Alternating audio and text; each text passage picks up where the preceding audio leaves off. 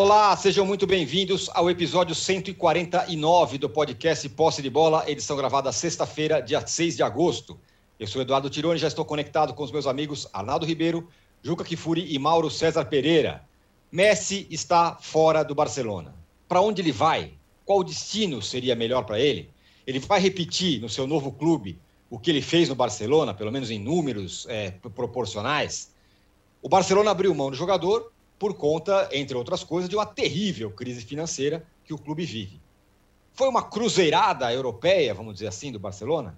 A notícia do mercado do futebol mais impactante dos últimos anos será o tema do primeiro bloco.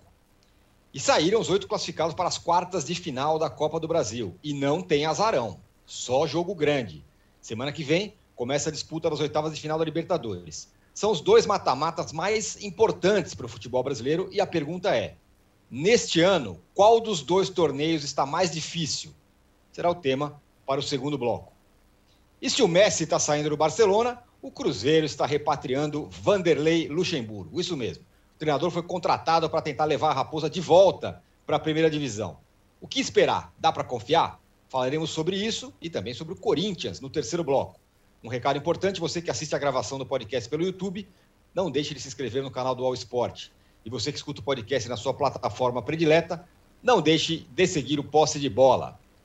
Bom dia, boa tarde, boa noite a todos. A notícia que caiu como uma bomba no mundo do futebol, do mercado do futebol: o Messi vai embora do Barcelona depois de fazer a história, de ser o maior jogador da história do clube, talvez o jogador mais assombroso do futebol é, mundial depois do Pelé é o fim da era Messi no Barcelona, Juca.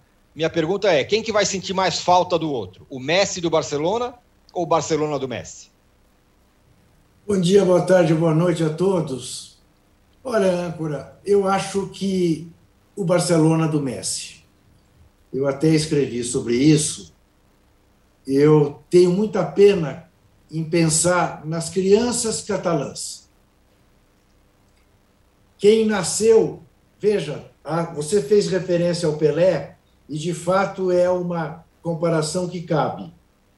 Porque nenhum outro jogador do nível né, desses dois é, tem uma identidade com o clube como o Pelé teve com o Santos e o Messi tem com o Barcelona.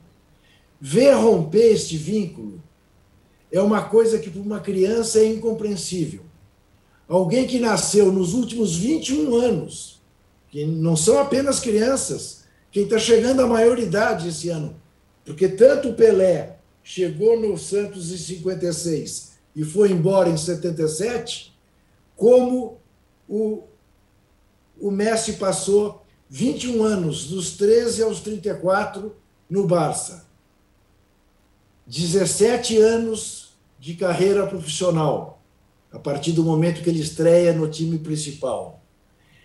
Quer dizer, a imagem dele se mistura com a do Barcelona a esse ponto. Quem cresceu indo ao Camp Nou para ver o Messi, não tem mais Messi no Camp Nou. Quem o encontrava nas Ramblas, não vai mais encontrá-lo nas Ramblas. É muito triste olhar sob esse ponto de vista. Muito triste. Agora, ele, se fizer a escolha certa, ou ir para o Paris Saint-Germain para tentar fazer do Paris Saint-Germain campeão da Europa, ou ir para o Manchester City trabalhar de novo com o Pepe Guardiola, ele estará muito bem. Né? Ele não pode ir para o Real Madrid. Certamente ele não irá. Né? Então, eu acho que é, eu olho com tristeza. Eu gostaria de ver que este vínculo permanecesse até o fim. Mas é a história. A gente idealiza certas coisas na vida que a vida não acaba não produzindo. E aí você tem que engolir a frustração. Mas eu acho triste. Eu fiquei triste, eu estava meio que ingenuamente, talvez, ou ou de maneira muito otimista, imaginando que ele permanecesse, mas infelizmente não foi possível, porque o Barcelona se perdeu. É, não chegou a cruzeirar, mas esteve próximo disso. É uma derrota maior até do que cair para a segunda divisão, perdeu o Leonel Messi. Mas o clube sempre permanece, o clube é maior do que tudo. Né? É, embora, tanto no caso. Tanto no caso, não. Eu acho que em relação ao Barcelona não cabe esse raciocínio. Em relação ao Santos, Santistas que me perdoem, mas eu ainda tenho para mim que o Pelé é maior que o Santos. Olha, em polêmica. Bom, falando é. em polêmica, falando em polêmica, eu esqueci de falar aqui na minha abertura. O Juca já está ali ao seu lado esquerdo e ao nosso lado direito, com o troféu Ratão de Bronze, que ele já está pensando em quem que vai, que vai receber o troféu Ratão de Bronze dessa sexta-feira. Ele já está ali pensando, já deve ter o seu, sua decisão, que vai ser revelada ao fim desse episódio. O Arnaldo, você também ficou triste com a saída do Messi e eu queria saber uma outra coisa. Qual você acha que deve ser o destino do Messi? Não para onde ele vai, mas para onde ele deveria ir, onde ele pode ser mais feliz. No PSG e retomar a dupla com o Neymar. Ele fez um grande esforço para tentar trazer o Neymar de volta para o Barcelona, né? Agora, nesses últimos tempos, não conseguiu. Ou o City do Guardiola, que foi talvez o time mais espetacular que ele tenha jogado e o treinador mais espetacular com que, que tenha trabalhado com ele. Qual, qual você acha que deve ser o destino dele? O que, que, seria melhor para ele? Bom, boa pergunta. Eu não fiquei triste. Eu, eu, juro, quando eu ouvi a notícia, eu pensei no Juca imediatamente em ligar para ele, porque eu sei o quanto aquilo, essa, esse, essa conexão do melhor jogador com o time que ele mais gosta fora do Brasil fazia, alimentavam o Juca a cada final de semana há 20 anos, né, Juca? Há 20 anos. É uma coisa. E, e acho que é, um, é uma conexão que a gente, de fato, não. não na nossa geração não viu, porque a gente não viu o Pelé, por exemplo, né? Então era uma, era uma situação. Eu não fiquei triste.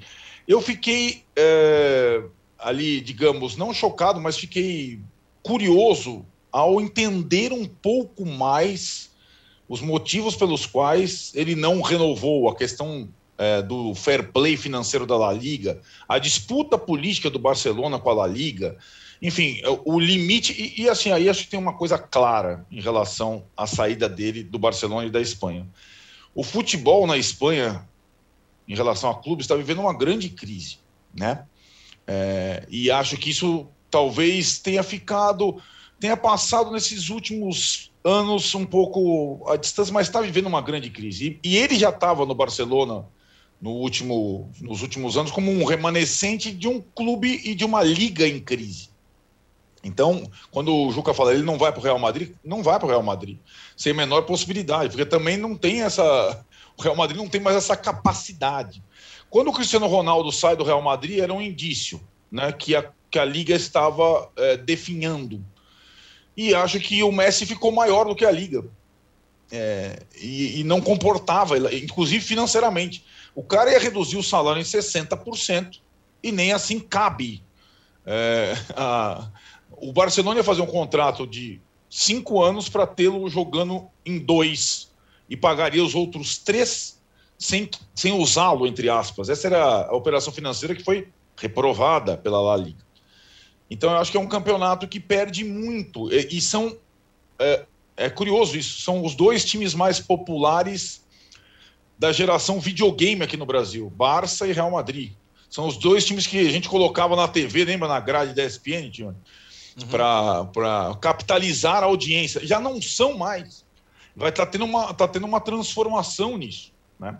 É, e a saída do Messi acho que é, uma, é, um, é um símbolo dessa, deterioração da Liga Espanhola. E aí, acho que vai para a sua segunda pergunta.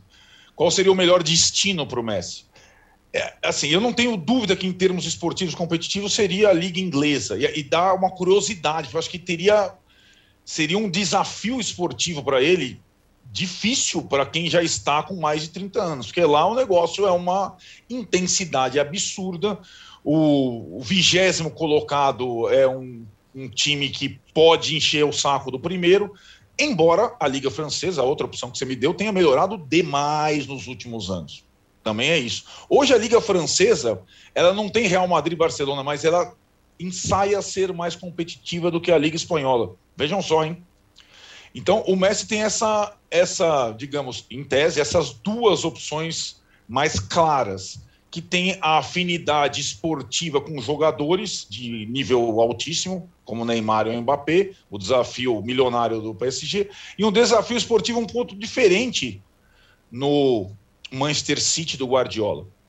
E, e acho que qualquer das escolhas será interessante. Eu, fosse eu, o Messi, olha lá, eu iria jogar na Inglaterra, mesmo que seja mais difícil para mim, entre aspas. Eu acho que tem um, tem um desafio maior aí. E acho que o Manchester City, que está, digamos, partindo por uma questão de uma janela de contratações mais inglesa, é curioso, né? É, o, Guardiola tem indicado os jogadores de destaques ingleses para reforçar o seu time. Teria que fazer uma, uma sei lá, uma adaptação ali, mas eu já estou vendo os olhinhos do Juca brilhar aqui, não vocês não estão enxergando isso.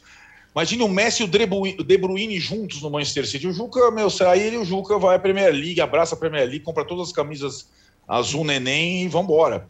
Você Manchester tem City. toda a razão. Agora tem uma coisa aí, né, Arnaldo? É, trocar Barcelona para o Paris, é isso sofre. aí. É você isso não aí. sofre. Trocar por Manchester, você sofre. claro. Manchester tem rock and roll, vamos lá. Então, então é, o, o, Você acha que o Messi fica passeando por alguma cidade? O Messi, é, tem isso, né, Mauro? Ele, o, fica o, o Messi... na casa dele, treinando, tirando foto no Instagram da família dele. Exatamente. Para ele, ele, morar em Teherã ou, ou morar em Paris... Tu faz. Tem, tem isso, tem isso, porque eu acho que o, o Messi não é uma, digamos, ele não é uma figura, entre aspas, social, é uma figura esportiva. Eu não sei se ele pesaria essas coisas. Eu pesaria. É. Eu pesaria.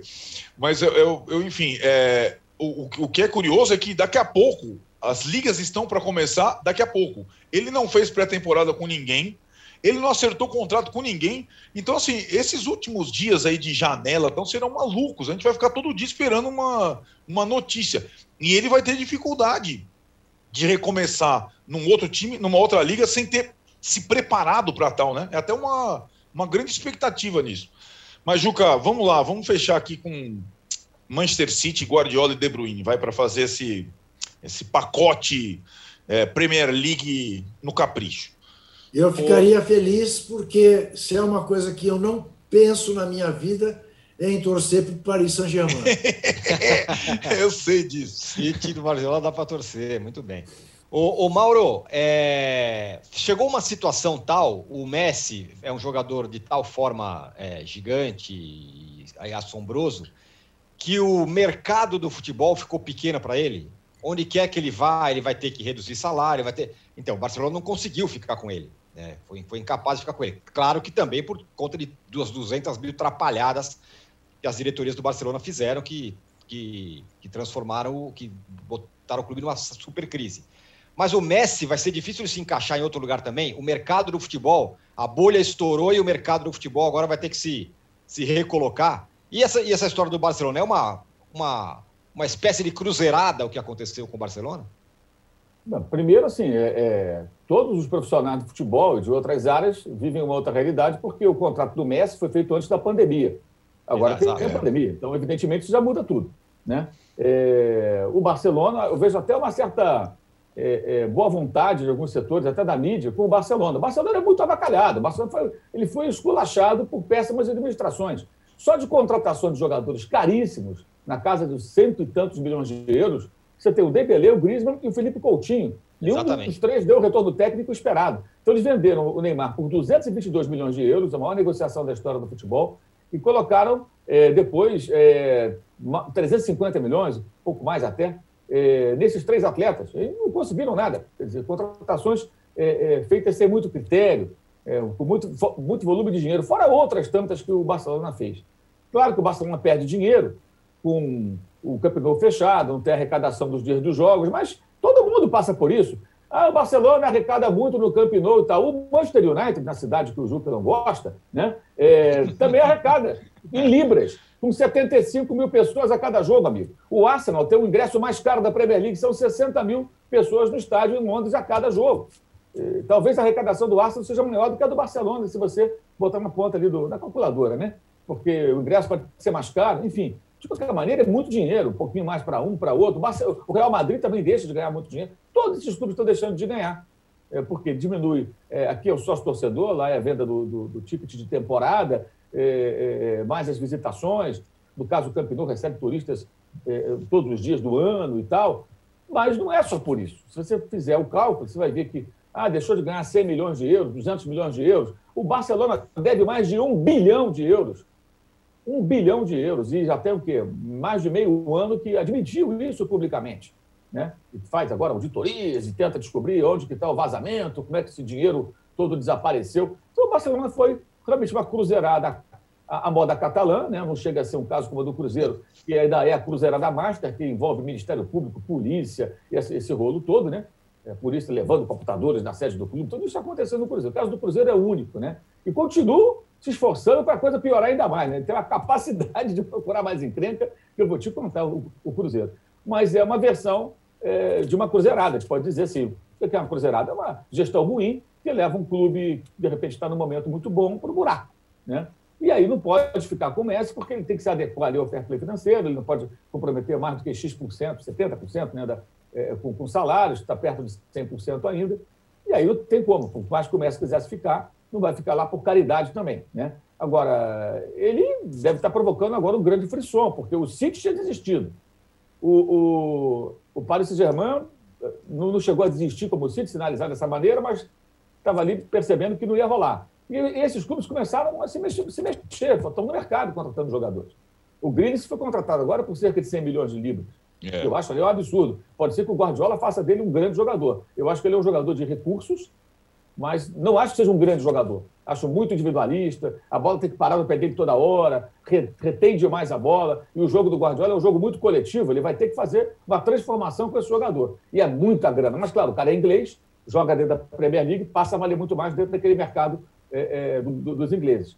Agora, eu, se eu fosse dirigente da Juventus, eu tentaria contratar o Messi. Porque Já se eu, os dois? Se eu junto os dois, eu acho que eu consigo aí pagar o salário dos dois, só de, só de patrocinadores, de é. venda de camisa, é, é, é, de direito. Nossa, você imagina, os dois reunidos para encerrar a carreira a juntos, carreira. jogar parte do, da reta final de carreira claro, juntos. Né? Claro, amanhã pode aparecer o Messi no News Old Boys, o, o, Cristiano pode aparecer ou lá no mundo árabe, ou na China, jogando nas últimas temporadas, ou então no, no esporte, em Portugal. É, é, mas talvez esse último momento deles em, em primeiro nível, né, de futebol europeu, mundial, juntos, Imagina o estrondo que seria. A Juventus poderia tentar. É, é, é, aí alguém vai dizer, não, os dois juntos não dá, porque é quem que vai marcar e tudo. Acho que existem outras vai questões ter, que são mais vai importantes. Ter, né? Vai, vai ter isso, vai ter é isso, vai, Mauro. Quem é que vai marcar os dois, né? Claro, você é. vai ter que montar um sistema de jogo com outro jogador, vai ter que correr muito para os dois. Não mas sei se a recomposição ia funcionar, hein, Mauro? Não, mas vocês, vocês, vocês não veem a possibilidade de ele repetir exatamente o que o Pelé fez e ir jogar nos Estados Unidos para ganhar Pode um ser. dinheiro? Pode ser. Pode ser. Pode ser também. Ah, mas eu acho que é diferente. O Pelé já, já tinha abandonado a seleção, o Pelé já tinha parado com o Santos e tal. Ele não, ele quer ser campeão ainda, né? A gente viu ele aqui agora no Brasil, durante a Copa América. O Messi ainda é muito, muito competitivo, gente. Ele ainda tem linha para queimar. O Pelé está mais afim, né? O Pelé, quando abriu mão da Copa de 74, fica claro que ele, ele, ele queria parar meio que no auge ali e tal, não, não, não comprometer mais a imagem vencedora dele da Copa de 70 e foi tirando o time de campo. Foi uma estratégia dele. O Messi parece que não, ele ainda quer jogar. É, é, agora, será que o City gastaria 100 milhões do Grealish se essa decisão fosse há 10 dias, uma semana? Não sei, é, porque, porque agora, agora ele está livre, né, gente? É diferente. Antes você tinha que disputar, agora ele está livre. Quem chegar e fizer uma proposta e seduzi-lo, e certamente deve estar acontecendo, vai levar o Messi. E ainda vai fazer. Cara, ele carregava o Barcelona nas costas nos últimos anos, gente. Sem ele carregou o time nas costas inúmeras vezes.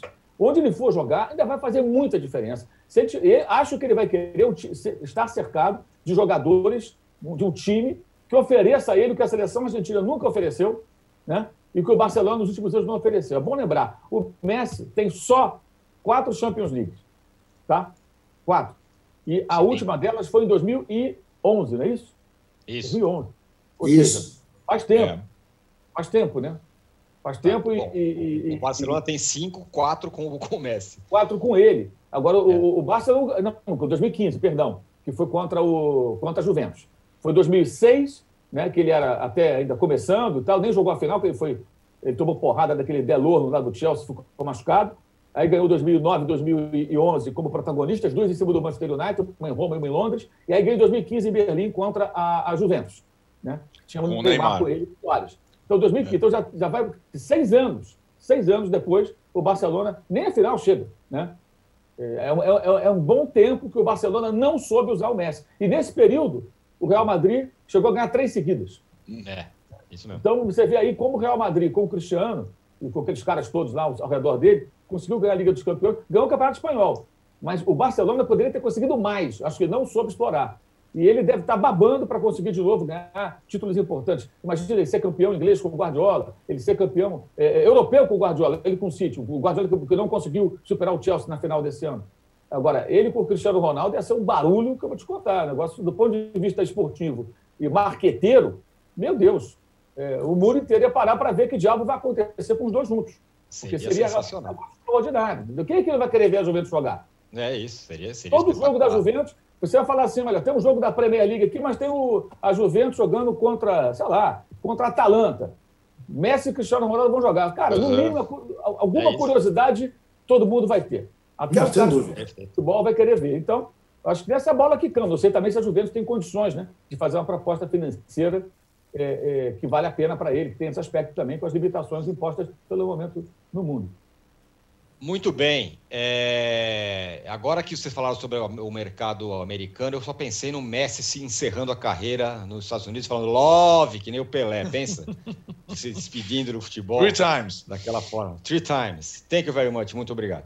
Bom, fechamos aqui o, o primeiro bloco do episódio 149 do podcast Posse de Bola. A gente volta em 30 segundos é, para falar da Libertadores e da Copa do Brasil. No final das contas, qual campeonato está mais difícil? Porque o negócio está só cachorro grande. Já voltamos. Enquanto na rua o comércio tem hora para fechar, na internet ele continua sempre aberto. E agora você pode abrir o seu negócio ou levá-lo para a internet com toda a facilidade, experiência e segurança do UOL. Chegou o UOL Meu Negócio. Com ele, você tem o criador de sites e a loja virtual para começar a crescer na internet. Faça como milhares de clientes. Acesse agora mesmo uol.com.br barra meu negócio e leve o seu negócio para a internet. UOL Meu Negócio, apoiador oficial do seu sonho. Estamos de volta para o segundo bloco do episódio 149 do podcast Posse de Bola. Vou fazer a mesma pergunta para os três e também para a galera que está aqui no chat que podia, poderiam inclusive nos dar likes aqui, que estamos precisando. É, a pergunta é muito simples, Juca. Começo por você, que você tem um raciocínio mais ligeiro. Os outros podem ficar pensando. É, qual campeonato está mais difícil, a Libertadores ou a Copa do Brasil? Vou resolver para você da maneira mais simples e sintética que você gostaria de ouvir. Não sei. Ah. olha, olha, eu, eu, eu acho o seguinte: do ponto de vista brasileiro, sempre jogar contra um brasileiro com quem você tem rivalidade é mais complicado do que você jogar contra um time estrangeiro. Agora, se você pegar a situação de São Paulo e de Palmeiras, ambos da Libertadores, e considerar que o Palmeiras não está mais na Copa do Brasil, para o São Paulo, é a Libertadores, porque vai enfrentar o Palmeiras. Não há nenhum outro rival dentro da Copa do Brasil do tamanho do Palmeiras para o São Paulo, embora haja o Flamengo. Mas, no geral, eu acho que a Copa do Brasil está mais difícil para qualquer brasileiro do que a Libertadores. Ficou no Juca? Ué. Então vamos, parece vamos que o âncora Bom, congelou. O, tá, então vamos para o Mauro. Mauro, Olha qual, o tá, qual está mais difícil? Voltou. Voltei. Voltou. Voltou. É. O Juca respondeu. Vai para mim ou para o Mauro agora? Mauro, Mauro. Vamos lá, Mauro tá, tá mudo também. Então, os caras estão. Tá... Você tem aí quatro times que estão nas duas competições, né? Fluminense, Flamengo, São Paulo e Atlético. Aí os outros quatro são, na Copa do Brasil, Grêmio, Atlético Paranaense, Fortaleza e Santos. No outro lado, você tem é, River Plate, é, Barcelona de, de, Guayaquil, de Guayaquil, né? Olímpia e qual outro? É, são esses três, né? Porque o outro são é o Palmeiras, claro. Tem o é Palmeiras, é, tem um brasileiro. É. Libertadores. São... Só River Plate e Palmeiras aí já são mais pesados que os outros hoje. É, o Olímpia é o mais fraco dos times da, da, da Libertadores, sobreviventes, né? Adversário do Flamengo. É muito fraquinho o Olímpia. É o decano, três vezes campeão da Libertadores, é um time tradicional, mas a equipe atual é muito ruinzinha. E é incrível que o Inter tenha sido eliminado. Mas o rival do Inter, o Grêmio, é um dos piores times do brasileiro hoje. Né? Acabou de perder para o Bragantino e tal. É, foi eliminado já da Libertadores e também da Copa Sul-Americana. E agora se classificou, que teve também a sorte de pegar um Vitória. O Vitória mandou o técnico embora, né? Acabou o Ramonismo. É, pegar um Vitória é. que briga para ir para a Série C. O Vitória é uma espécie de cruzeiro hoje lá. Está ali pertinho. Então não é o Vitória vice-campeão brasileiro lá dos anos 90, que decidiu com o Palmeiras. O Vitória é muito mal. Uhum. É, e o Grêmio passou. Então, se você comparar um, um, um, um com o outro, e o, o, Barcelona de Guayaquil, eu acho que não é pior que o Fortaleza. É uma, é uma boa equipe. Aliás, ganhou do, do Santos duas vezes, ganhou do Boca e eliminou o Vélez. Estava 1 a 1 ainda fez 3 a 1 e eliminou, que é o adversário do Fluminense. Então acho que o Libertadores está mais difícil, porque tem quatro times, para mim, hoje, melhores do que os quatro times da Copa do Brasil, que são Fortaleza, Atlético Goianiense, Santos e Grêmio. Os quatro diferentes, repetindo, Barcelona de Guayaquil, Palmeiras, é, Olímpia, o mais fraco deles, e o River Plate, que perdeu nos pênaltis para o Boca agora do Superclássico, mas é, é, deve ser bem difícil o confronto para o Atlético Mineiro, evidentemente, apesar da lesão lá do Montiel, que não deve jogar primeiro jogo e tudo mais. Arnaldo Ribeiro, Libertadores ou Copa do Brasil? Abraço, satisfação. Olha, é, o, o, sorteio e os confrontos da Copa do Brasil, os caminhos, podem botar mais pimenta nessa discussão, porque a Libertadores a gente já está com o quadro todo definido, o Mauro secou aí, né? Tem um lado da chave que me parece mais difícil do que o outro na Copa do Brasil. Eu, eu Para responder você, Tirone, e não enrolar tanto, eu, eu nunca vi é, um equilíbrio tamanho entre os dois torneios em termos de forças. É claro que os principais clubes brasileiros ainda priorizam, e tem que ser assim, é, o torneio sul-americano. É como se aqui a Libertadores fosse a Champions League, o Campeonato Brasileiro fosse a Premier League e a Copa do Brasil fosse a Copa da Inglaterra. Mais ou menos fazendo uma, uma ilusão como se aqui fosse o futebol inglês, né? Agora, é, em termos de forças, até porque as duas quartas de final vão ser disputadas sequencialmente, né? É tudo muito colado, nunca vi tanto equilíbrio.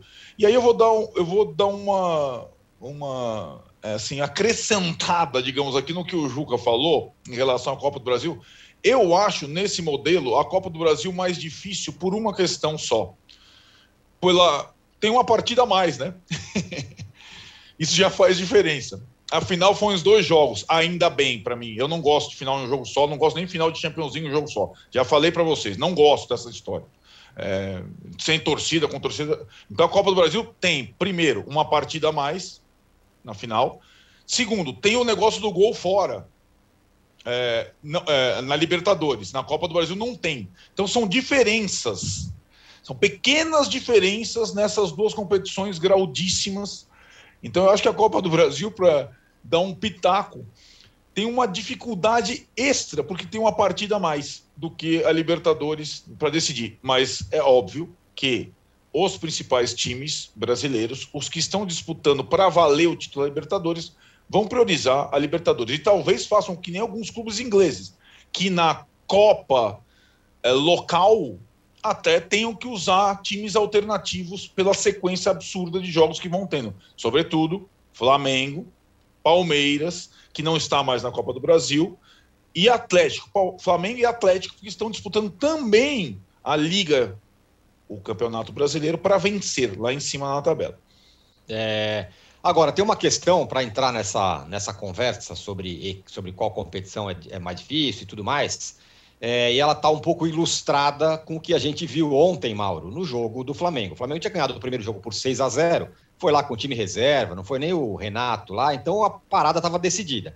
Só que aí, no meio do caminho, sai um gol completamente legal do, do, do, do Flamengo. E aí, ah, vamos, o juiz anula, mas o gol foi legal. Pô, vamos ao VAR. Não tem VAR. O VAR não funciona.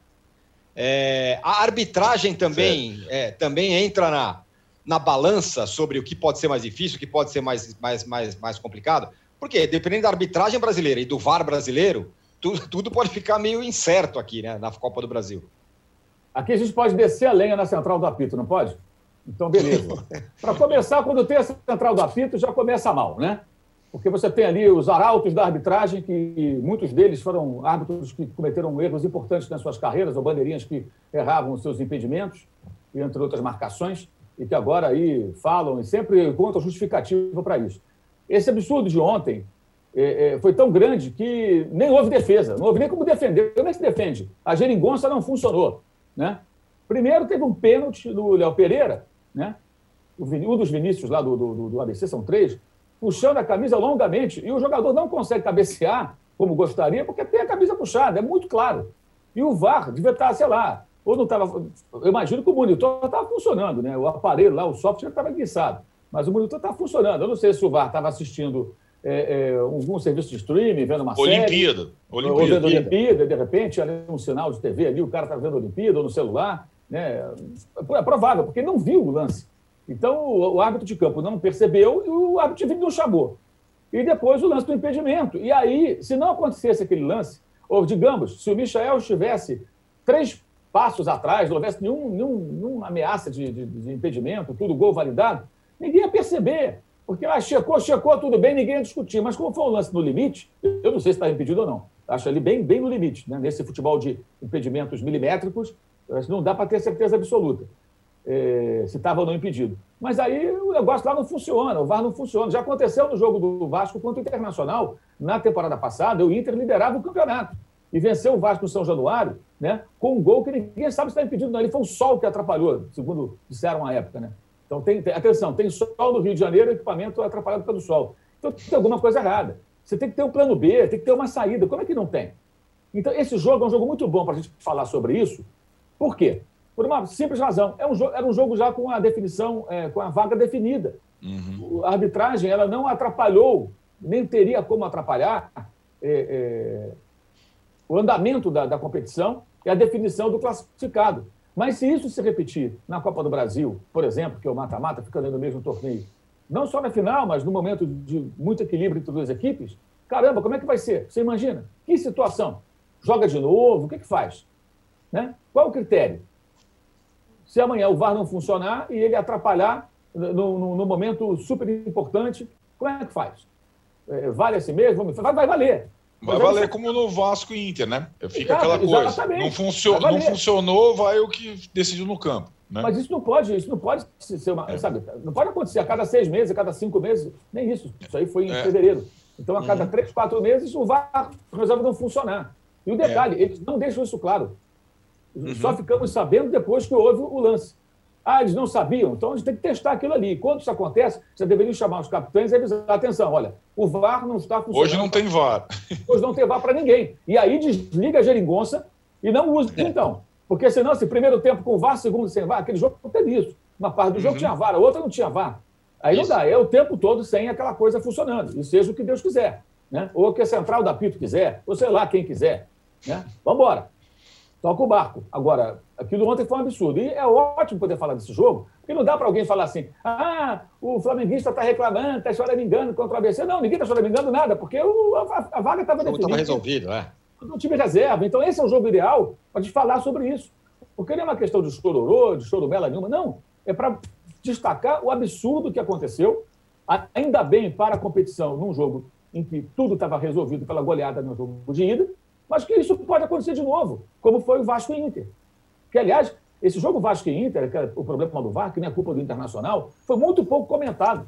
Muito se reclamou disso, daquilo, outro, ah, porque impedimento, marcou, chororô, DDD, essa coisa toda, e isso não se falava na época. O Internacional poderia ter sido campeão brasileiro com um gol no campeonato do VAR, com um gol que ninguém sabe se está impedido ou não, porque o VAR não funcionou.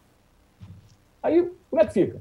Aí tudo bem. Eu, Dependendo da pelo, cor da camisa, eu, eu, aí você dá ou não repercussão ao acontecimento. E no fim das contas, o que aconteceu, o, não que o Vasco tenha caído por causa disso, mas também ajudou a derrubar caiu. o Vasco. Né? Sim, o Vasco foi rebaixado. Se o jogo tem outro placar, sabe lá como. Até os outros jogos, você não sabe como seria o encaminhamento. Se o Vasco consegue outro. Você quer que ele gol não vale? Será que o Vasco teria forças para buscar um segundo gol? O que, que, que ia acontecer ali? Não sei. Muda o curso da história, Tirano. Entendeu? Isso, se você coloca o Vale, ele não pode falhar. Então, se, se ele Nossa senhora, mas então desiste dele no Brasil, tem que desistir. Eu digo, não pode falhar a máquina. Os seres humanos eu sei que vão falhar. Mas a, a, máquina, então você tem que ter um plano B. Pois é, mas, mas aí. Pra, sei lá como é que eles vão resolver. Isso não pode acontecer. Para acrescentar, acrescentar esse ingrediente nas dificuldades de um ou de outro torneio, há que se considerar o seguinte: é, é difícil dizer que VAR é pior, se o da Comebol ou se o da CBF. Só que o da Comebol tem duas vantagens sobre o da CBF. É mais transparente, porque pelo menos você ouve as bizarrices que os caras estão falando. São ditas Verdade. na cabine. E dois, até hoje, o VAR da Comebol não falhou. O da CBF já falhou algumas vezes. Toda razão. Falhar, toda falhar razão. no funcionamento, você quer dizer, né? Funcionamento. Isso é, é. Vamos lá é, ligar falhar, o ar. É. Não, tá não, tem não VAR. funciona. Não, não tem VAR. traçar as linhas, porque. Uh, como é que é? Qual foi a, a justificativa? Eu até fiz uma, uma analogia com a situação A do Rogério Caboclo.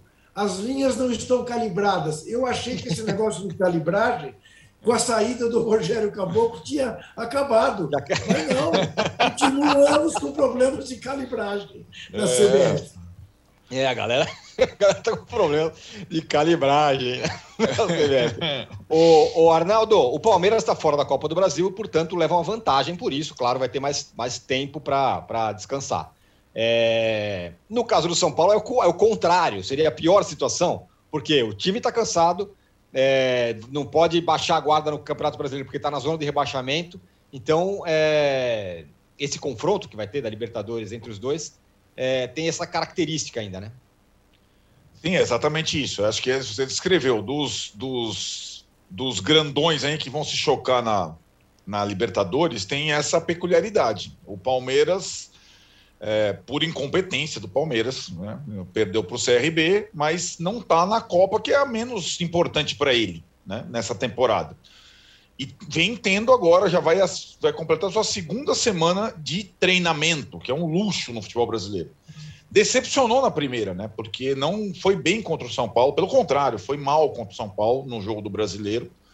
É, mas vai tendo, vai ter tendo tempo de recuperar os jogadores né, principais, o Rony, o Dudu, o Luiz Adriano, as duas contratações da lateral esquerda Enquanto o São Paulo vai jogando jogo atrás de jogo e, diferentemente do Fluminense, por exemplo, que está na frente tripla e está numa situação intermediária do Brasileirão, o São Paulo está na zona de rebaixamento.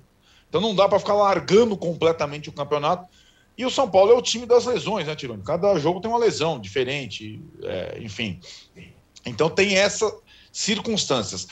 É, tem essa circunstância. Vale lembrar que o mata-mata da Copa do Brasil ele ocorre imediatamente após o mata-mata da Libertadores. Então, não tem semana vaga no calendário brasileiro, só tem semana vaga para quem é eliminado.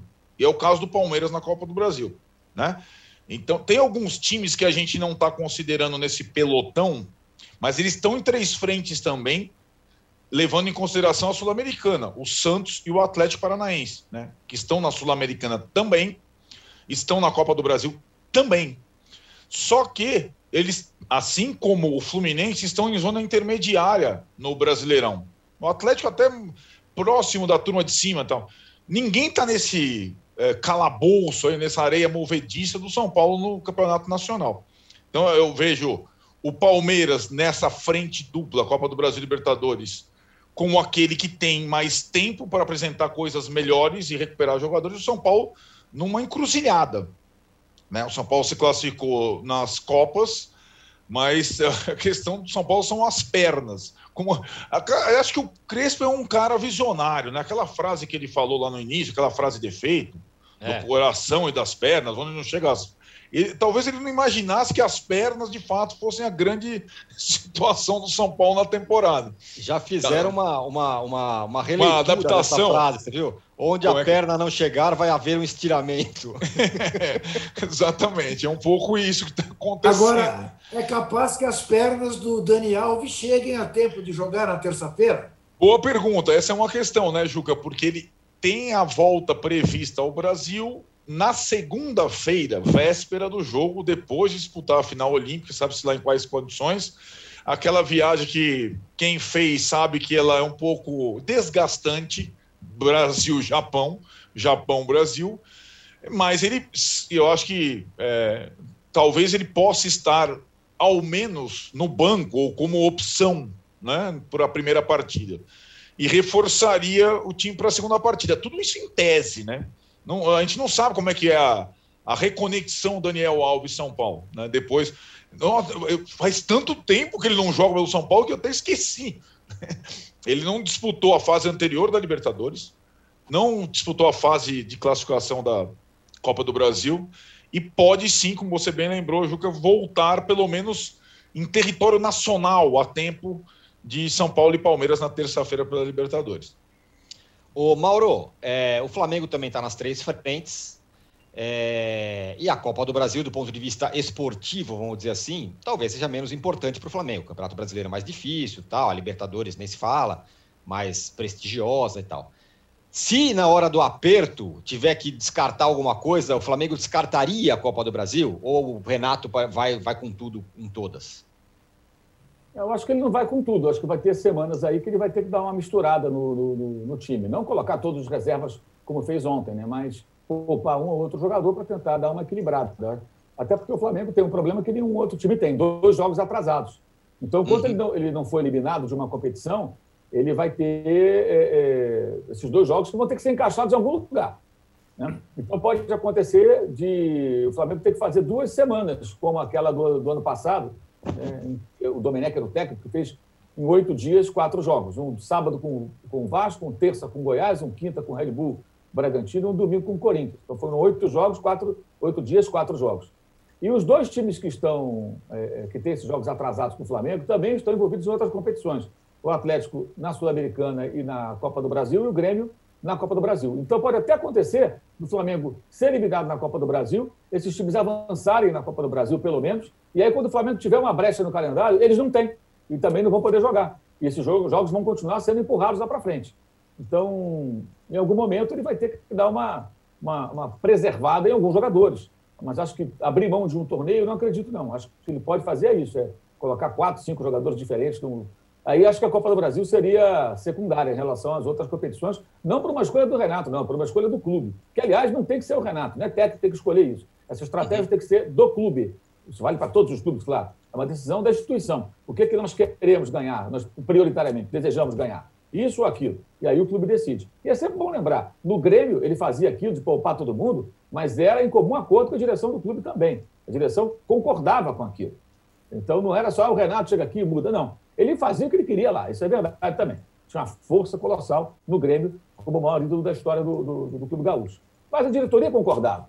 E a torcida também concordava, em grande parte, com a ideia de que o Grêmio não tinha condições é, é, econômicas de competir com Flamengo, Palmeiras, eventualmente Corinthians num outro momento, ou São Paulo, ou até com o Santos lá atrás. Então, quem tinha que centrar forças no mata-mata, porque nos pontos corridos era mais difícil, porque não conseguia ter um elenco tão fácil. Então, acho que vai ter um momento que ele vai ter que fazer uma, uma, uma, administração aí desse, desse elenco, porque esses dois jogos vão pegar lá na frente. Se for eliminado, aí não, você vai encaixar na hora que tiver uma brecha, tudo bem. Mas se seguir vivo nas competições, é, vai ter um momento que vai ter que jogar. E aí vai ter que jogar o quê? Quatro vezes na semana? Ou vou empurrar isso aí lá para as últimas rodadas? A questão é o seguinte: o Flamengo vai fazer igual o São Paulo fez temporada passada, que ficou com três jogos atrasados, empurrou com a barriga, só foi jogar quando pintou brecha no calendário. Certamente vão fazer igual, porque no ano passado foram todos, né? Foi o único clube que aceitou a bobagem de jogar aqueles quatro jogos numa semana. Ninguém fez isso.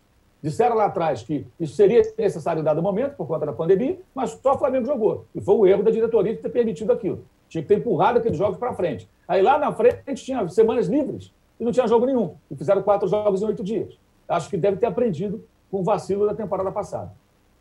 É, ô, Juca, de todo mundo que está na Libertadores, de todo mundo que está na, na, na, Copa do Brasil, quem, se você pudesse escolher, você fala assim: esse aqui eu não quero enfrentar? Flamengo. Sem dúvida. Sem dúvida. Vamos lá. De novo, estamos falando de outro nível. Para não repetir Bruno Henrique. Estamos falando de outro nível. Flamengo o time reserva do Flamengo ontem ganhou de 1 a 0, embora tenha feito dois gols legais. padeceu do mesmo mal que o time titular vinha padecendo 40 dias atrás. Produzia, produzia e perdia o gol na hora H. Ontem era para ter sido outra vez 4 a 0, 5 a 0 no ABC. Porque, enfim, é a qualidade mesmo do time reserva. Eu estava fazendo as contas ontem.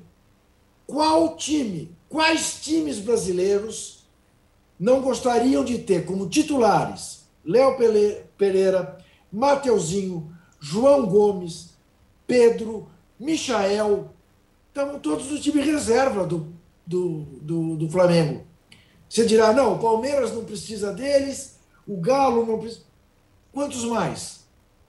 Quantos mais? A diferença é abissal. Muito bem. Bom, tá aí.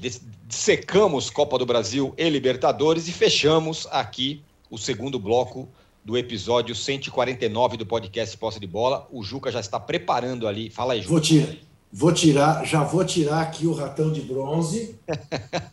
Preparado, dá uma lustrada nele. Ratão de bronze lustrado. Lado, ó. Tá lustrado. ratão de bronze lustrado, porque daqui a pouco, daqui a 30 segundos, a gente vai voltar para falar da volta do Luxemburgo para o Cruzeiro. O Juca já está pedindo likes, seja é, digital, seja analógico. Podíamos chegar aqui em 2 mil likes, também não ia estar tá, tá mal, não. Vamos lá. E a gente volta em 30 segundos para falar do Cruzeiro que contratou o Luxemburgo e também do Corinthians. Não esquecemos do Corinthians, não. Fala, Juca. Eu gostaria de ser o primeiro a falar sobre o Luxemburgo, porque eu tenho uma coisa inusitada a mostrar a todos que nos veem. Ih, Perfeito. Rapaz, então tá, tá feito, tá feito o desafio. Voltamos em 30 segundos. Sabia que não importa qual o seu negócio, você pode anunciar no UOL? O Cláudio, por exemplo, conquistou clientes em sua barbearia anunciando para 134 milhões de pessoas. E depois de anunciar nos principais sites do Brasil, os cursos da Sofia ganharam novos alunos. Já a Ana investiu a partir de 10 reais e a sua loja online passou a vender muito mais. Quer divulgar o seu negócio de um jeito fácil? Então já sabe, faça como eles. Anuncie no All Ads. Sua marca no All. Estamos de volta para o terceiro bloco do episódio 149 do podcast Posse de Bola. Eu falei que a gente ia falar do Luxemburgo no Cruzeiro e vamos falar do Luxemburgo no Cruzeiro. Mas é, o que está acontecendo agora é uma coletiva em que o, em que o Guardiola está falando do Messi, Mauro. Exatamente. É, é, ele confirmou interesse em contar com o Harry Kane, né?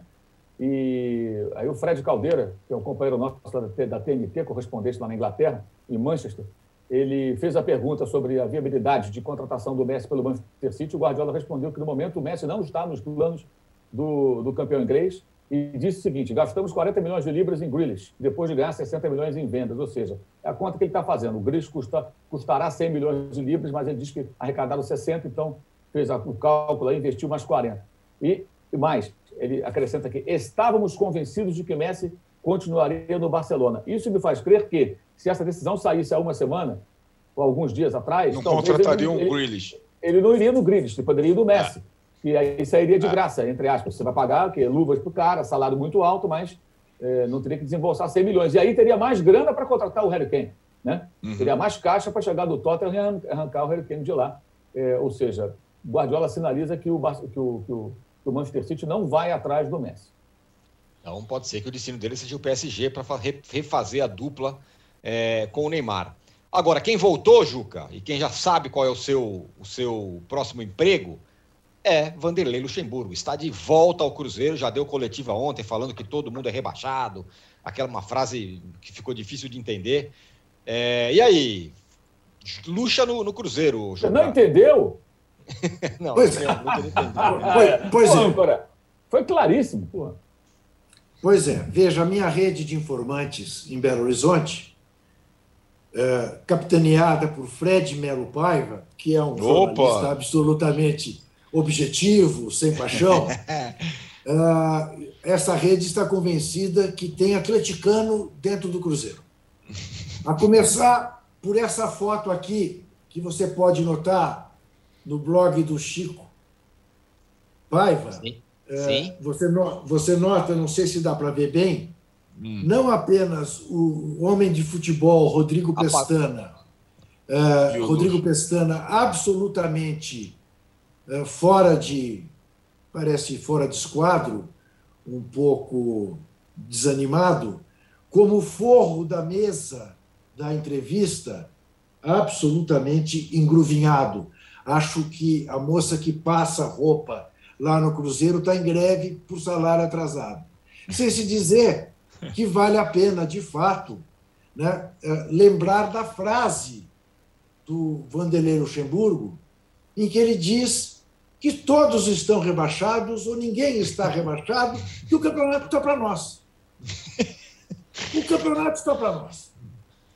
E eu realmente fico pensando, para o cara que um dia disse que o medo de ganhar, medo de perder, tira a vontade de ganhar, que criou a zona da confusão, que gosta de projeto, ele entra para a história com uma nova frase que eu vou capturar exatamente aqui, como foi, porque o meu telefone me traiu, mas realmente nós estamos vendo que o Cruzeiro está numa situação miserável.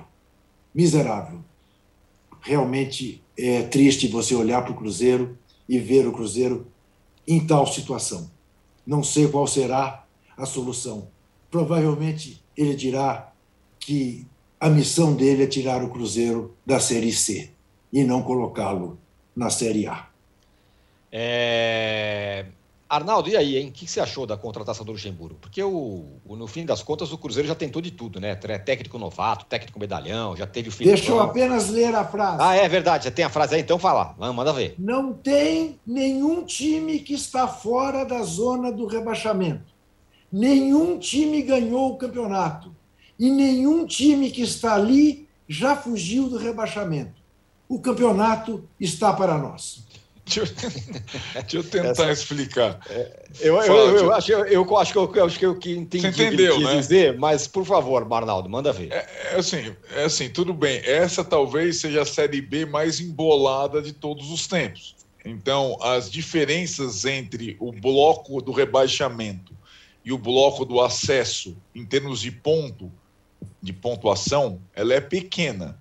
Então, o que ele talvez tenha tentado dizer seja: ninguém está previamente condenado ao descenso e ninguém está garantido no acesso. É uma Série B mais achatada. E o Cruzeiro está mais próximo lá de baixo, mas não está excluído da busca pelo acesso. Porém, saiu meio estranho, né? mas de qualquer forma, tirando, espremendo, espremendo, não está aí um primeiro discurso, ó, nós vamos lutar para fugir da Série C. Tem um alento para o acesso, né? Não tem, não tem a zona da confusão, como o Zuca falou, da Série B. Ele está falando em algo mais desafiador, digamos assim. Mas eu acho muito difícil, eu acho que o Cruzeiro, nesse período todo, ele gasta, digamos, a sua última ficha de treinador que tem alguma relação com algum período bom do clube. Né? Ele fez isso com o Adilson Batista, com o Filipão e com o Luxemburgo, com critérios. E nesse meio tempo, apostando em novatos como Felipe Conceição, Moza, o critério é zero. Né? Tipo assim, é o que. Quem aparecer com boia de salvação e tudo mais. Eu fiz uma enquete aqui no Twitter antes de começar o posto de bola, porque o Luxemburgo ele me remete sempre a tempos antigos. E eu queria ver como é que ele era visto assim.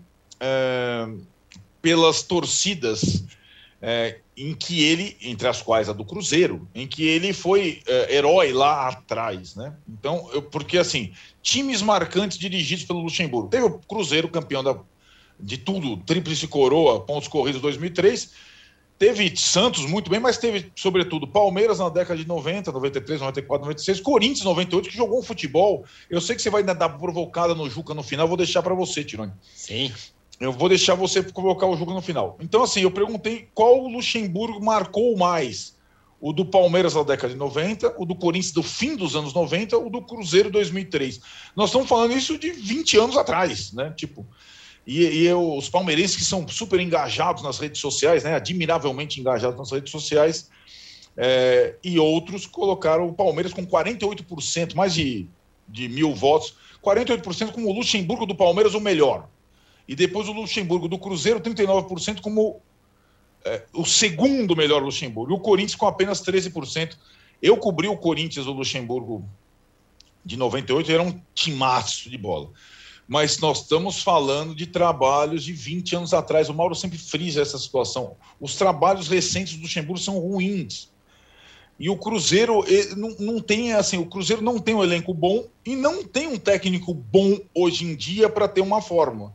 Tem simplesmente uma lembrança, uh, uh, uma memória importante, mas eu acho muito pouco para quem tem tantos problemas. Sinceramente, acho. E na semana que o Luxemburgo foi apresentado, o Filipão entrou na justiça para receber o que não foi pago a ele e foi prometido. E uma das premissas do Luxemburgo era não atrasar salário. Então, tipo, você vê como é que como é que é essa situação envolvendo dois técnicos simbólicos do futebol brasileiro do passado recente. Ô, Mauro, apesar desse discurso do Ju, do, do, do Luxemburgo, tá todo mundo na zona de baixamento, ninguém subiu, tá para nós, não sei o que tal. A diferença de pontos do Cruzeiro para o primeiro time do G4, para o quarto colocado, ele 13 pontos. Não é, não é pouca coisa, né? É, assim, apesar da, da, da, da, tradução que vocês fizeram de toda essa coisa maluca que foi dita na, do Cruzeiro. Tradução. É, é, o, ô, Mauro, ô, Mauro, o, Arnaldo, o Arnaldo se habilita a ser assessor de imprensa do Cruzeiro, perseguido, perseguido que é pela central de apito, ele pode ir para o Cruzeiro como intérprete de texto. Não é verdade? É, realmente. É, é, doutor número um. Aquele, aquele do, do, do, do, do Allan Kardec lá na China, né? É. pois é. Agora, só, o Cruzeiro tem 13 pontos ganhos, é o 18º colocado, né? É, na temporada passada, o Cruzeiro, nessa altura, ele tinha 12 pontos, pontos ganhos, era o 19 Só que ele teve seis pontos retirados por conta de não pagamento dos jogadores que contratou né, em ações na FIFA. Ou seja, tivesse esses seis pontos, o Cruzeiro seria pelo menos ali 14, 15. Nessa temporada, que não foi punido, se o Cruzeiro tivesse uma campanha igual ao do ano passado, né, ele teria 19 pontos, seria ali o 12, o 13. Ou seja, continuaria, mesmo que repetisse o desempenho do ano passado sem desconto de pontos, estaria na parte de baixo da tabela. No ano passado, da 15 rodada, a liderança do Cuiabá subiu. Segundo colocado era Chapecoense, subiu. Terceiro, o América Mineiro, subiu. O quarto, Sampaio Corrêa, não subiu. O quinto, a Ponte, não subiu. O sexto, Juventude, subiu. Ou seja, na temporada passada, com 15 rodadas, tá? Subiram os três primeiros daquele momento, mais o sexto colocado. Ou seja, o Cruzeiro, em momento algum, na temporada passada, flertou com o acesso. E a campanha, apesar dos pontos que foram descontados em 2020, ela é muito parecida. Ela é muito parecida. Então, o Cruzeiro não tem não dá o menor sinal de uma reação espetacular que o coloca na primeira divisão. O discurso do Felipão na temporada passada, falando que o objetivo era não cair, foi muito mais realista. E não adiantou nada. E resultou nisso que o, Arnaldo acabou de, de informar, né? uma ação aí para poder receber aquilo que não foi pago a ele. Lembrando, nitidamente o escolar meteu o pé quando percebeu, isso aqui não vai funcionar. E certamente, quando o salário não sai, atraso dele, atraso dos outros, está vendo que não vai funcionar. Acho incrível que ele tenha sido, entre aspas, ingênuo a ponto de acreditar que o Cruzeiro iria virar eh, de uma hora para outra só com a simples presença dele. E agora mais um técnico que tem uma história no clube, vitoriosa, também se aventura nisso aí. E o Cruzeiro se aventura com um técnico que há muito tempo não faz nenhum trabalho digno de registro, digno de elogio. Ah, mas ganhou o Campeonato Paulista, sim. Pelo amor de Deus, né? O time do Palmeiras ganhou o Paulista sofrendo contra o Corinthians e ainda comemorou como se fosse uma final do Mundial de Clubes contra o Barcelona no Guardiola. Não dá. Então, assim, o Cruzeiro realmente procura mais sarna para se coçar, a chance de dar certo é mínima, e o discurso mostra uma desconexão da realidade. Eu vi também um outro vídeo que ele fala com seus jogadores em campo, com aquela mesmo palavreado, é, palavreado de palavrões, né? Você quer, porque tem que fazer assim, tem que ralar não sei o quê, tem que fazer. Isso é uma baboseira que não vai lugar lugar nenhum. Qualquer um chega ali e fala aquele tipo de coisa. E o impacto que ele causava nos atletas no passado não existe mais. Ele fala, não, chegou o melhor técnico do Brasil, né? Porque você vê muito isso em programas de televisão com ex-jogadores. Né? Existem alguns programas que reúnem jogadores. Aí os caras vão lá, não, o melhor, porque são todos ex-jogadores. Eles têm uma experiência do melhor técnico lá dos anos 90, começo dos 2000. Estamos em 2021, no segundo semestre. É. Juca, seguinte, é, rapidamente, você tem duas missões. A primeira é a seguinte: falar Qual time jogou mais? Qual Corinthians jogou mais? O da democracia ou o do Luxemburgo? O do Luxemburgo. Ó, oh, é. sem, é. sem. Claro que o impacto. É. Agora, o melhor time nas mãos do Luxemburgo foi o Palmeiras do Campeonato Paulista de 76. Aquele 96. Time, 96. Aquele time era um time. Foi o único time que eu vi no Brasil num determinado momento que, se jogasse 10 jogos contra o Santos do Pelé, ganharia pelo menos três. É, era, um time, era um time absurdo, pena que durou muito pouco. Bom, Isso. Juca, e por fim, para encerrar esse, esse episódio, queremos o ratão de bronze da semana. Por favor. Não é um comercial da LG. É o ratão de bronze para Leonardo Gaciba e toda a sua turma do VAR e do campo. Leonardo Gaciba fica com o ratão de bronze estendido à central do apito, porque liberdade de expressão é alguma coisa que não se encontra na esquina. Muito obrigado. Tá aí, entregue, portanto, o terceiro troféu ratão de bronze do nosso podcast Posse de Bola. A gente volta na segunda-feira. Você que está acompanhando essa gravação ao vivo, você fica agora com o, o All News Olimpíada. E o convidado é nada menos do que José Trajano. A gente Opa. volta segunda-feira. Abraço.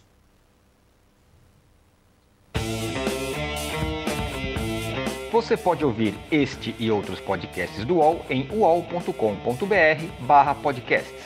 Posse de Bola tem pauta e edição de Arnaldo Ribeiro e Eduardo Tironi produção de Rubens Lisboa, edição de áudio de João Pedro Pinheiro e coordenação de Juliana Carpanês.